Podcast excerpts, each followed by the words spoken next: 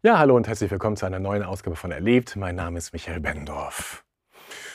Wir sind mittlerweile in der neuen Woche der Gemeindeinitiative und heute geht es um das liebe Geld.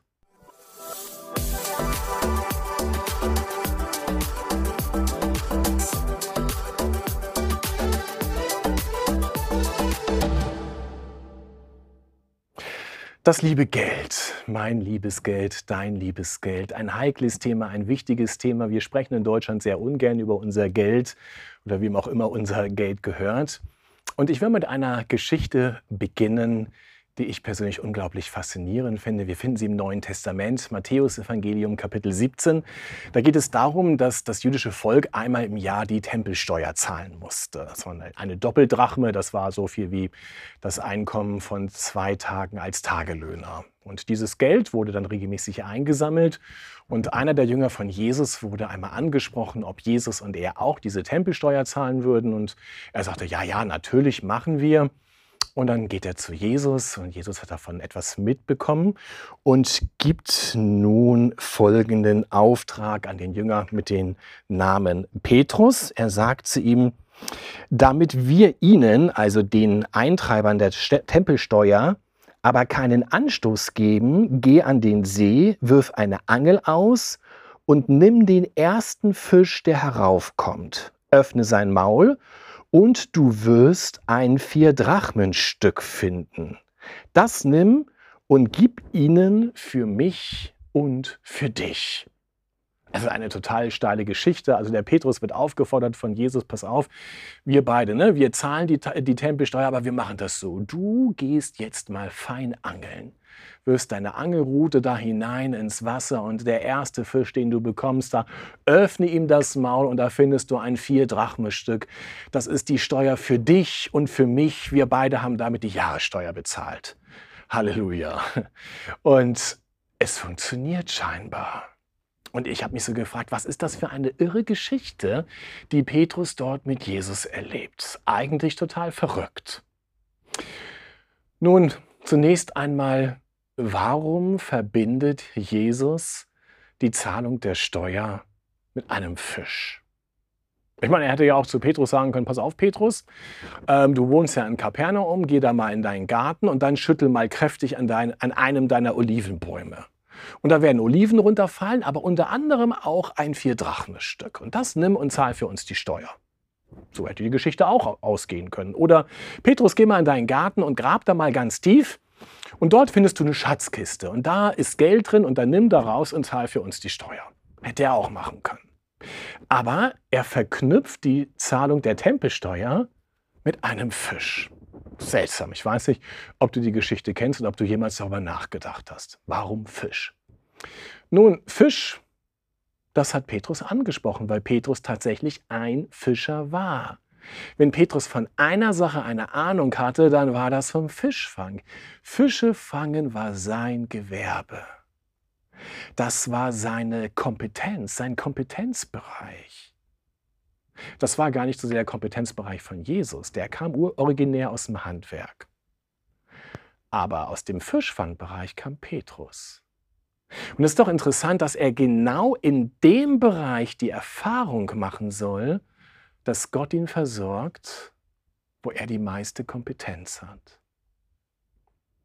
Grau in dem Bereich, wo er weiß, in diesem Bereich muss ich gut sein, muss ich kompetent sein, damit ich mein Leben bewältigen kann. Genau dort hinein ereignet sich dieses Wunder. Und ich weiß nicht, wie es dir geht, aber wenn ich darüber nachdenke, berührt mich das ungemein. Ich weiß nicht, was deine Kernkompetenz ist. Ich weiß nicht, welcher Bereich deines Lebens funktionieren muss, dass du über ihn genau das bekommst, was du benötigst, um dich versorgen zu können. Vielleicht schneidest du den ganzen Tag die Haare. Vielleicht berätst du irgendwo Menschen in der Bank. Vielleicht verkaufst du Versicherungen. Vielleicht reparierst du Autos. Egal was du machst, du weißt ganz genau, in deinem Bereich musst du gut sein. Du bist darauf angewiesen, dass du dort gut bist damit du davon leben kannst. Vielleicht arbeitest du unendlich hart in diesem Bereich, damit am Ende des Tages genügend Geld für dich übrig bleibt, für deine Familie, für die Menschen, die du versorgst. Du kannst es dir wie alle anderen auch nicht erlauben, dass am Ende des Geldes noch Monat übrig bleibt. Du musst funktionieren. Geld muss da sein. Und wenn es nicht reicht, ist es schlimm. Für viele von uns gilt genau das, auch in unserem Land, in diesem reichen Land wie Deutschland. Viele, viele Menschen in Deutschland haben im Grunde genommen keine Spareinlagen, keine Sicherheiten, kein Vermögen, auf das sie zurückgreifen könnten. Sie verdienen gerade mal so viel, was sie brauchen, um ihr Leben bewerkstelligen zu können. Vielleicht gehörst du auch zu denen. Nun, das Besondere an dieser Geschichte ist, genau in diesen Expertise, in diesen Kompetenzbereich hinein wirkt Jesus das Wunder. Wo er weiß, genau dort muss Petrus gut sein. Die Netze müssen am Ende voll sein. Der Fischverkauf muss laufen. Da ereignet sich das Wunder. Für mich ist das auch ein zarter Hinweis, dass Jesus gegenwärtig sein möchte dort, wo wir kompetent sein müssen, wo wir funktionieren müssen.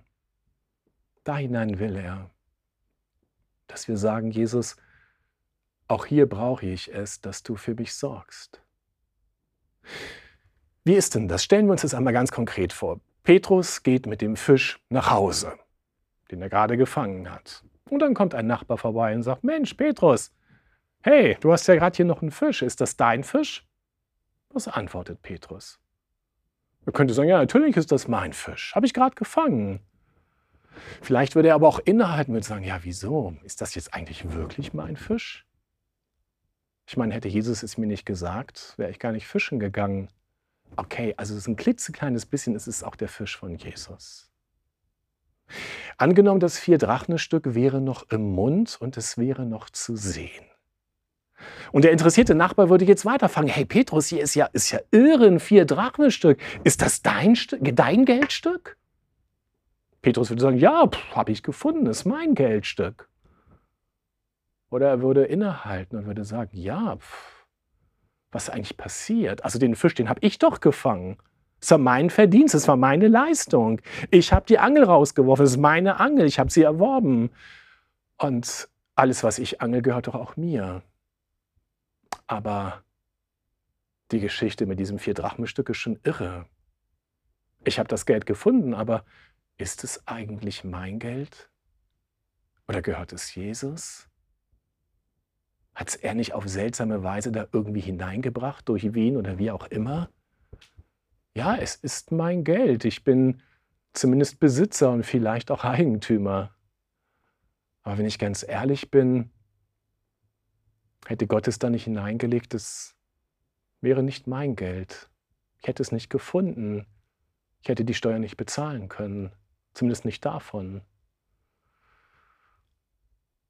Und diese Gedanken können wir einmal übertragen auf unseren Beruf. Du arbeitest hart in einem Betrieb, in einem Unternehmen, in deinem Betrieb, in deinem Unternehmen oder für dich zu Hause, versorgst eine Familie und du verbringst viele, viele Stunden damit. Und du könntest sagen, ja, das ist mein Verdienst, es ist meine Leistung, es ist mein Einsatz, es ist meine Energie. Und dennoch ahnen wir durch diese Geschichte, dass wir im letzten beschenkt sind, dass im letzten etwas rauskommt, wovon wir leben können.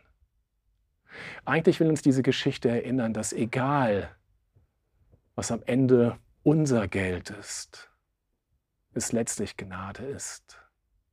Und mehr noch, dass dahinter der Zuspruch ist, dass Gott sagt, selbst in deinem Kernkompetenzbereich möchte ich dich versorgen möchte ich, dass du mit mir rechnest. Da, wo du etwas kannst, selbst da möchte ich, dass du mit mir rechnest. Dass du darauf vertraust, dass ich dich versorgen werde. Dass du durchkommen wirst. Das Entscheidende ist, ob wir alles in unserem Leben mit diesem Jesus verbinden. Dass wir meinen zu können, was unsere Kernkompetenz ist. Unsere Leistung und das, was wir nicht können. Und dann kann ich sagen, ich will mein Bestes geben. Ich will wirklich meinen besten Einsatz geben, dass etwas Gutes dabei herauskommt, was ich von meinem Beruf her mache, egal was es ist. Und zugleich will ich alles, aber auch wirklich alles mit Jesus in Verbindung bringen und sagen, Herr, Im Endeffekt und am Anfang schon vertraue ich darauf, dass du es bist, der für mich sorgen wird und der mich versorgen wird. In dem, was ich brauche und in dem, wo ich meine Verpflichtungen habe, wie in diesem Beispiel die Steuer.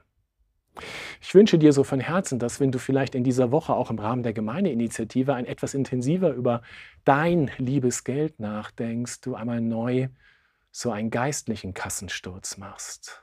Was gehört mir, Herr, und was gehört letztlich eigentlich dir? Vertraue ich dir? Kann ich darauf vertrauen, dass du mich versorgst? Selbst in dem Bereich, wo ich meine Kernkompetenz habe, aber auch in den anderen Bereichen? Wie erleben das andere aus deinem Umfeld? Komm doch mal mit ihnen ins Gespräch darüber. Vielleicht lest ihr diese Geschichte nochmal neu durch aus Matthäus 17 und ja, bearbeitet das nochmal. Und wenn ihr zu müde seid, darüber nachzudenken, dann holt euch eine Angel und geht angeln und guckt mal, was da rauskommt. Also, viel Freude euch dabei.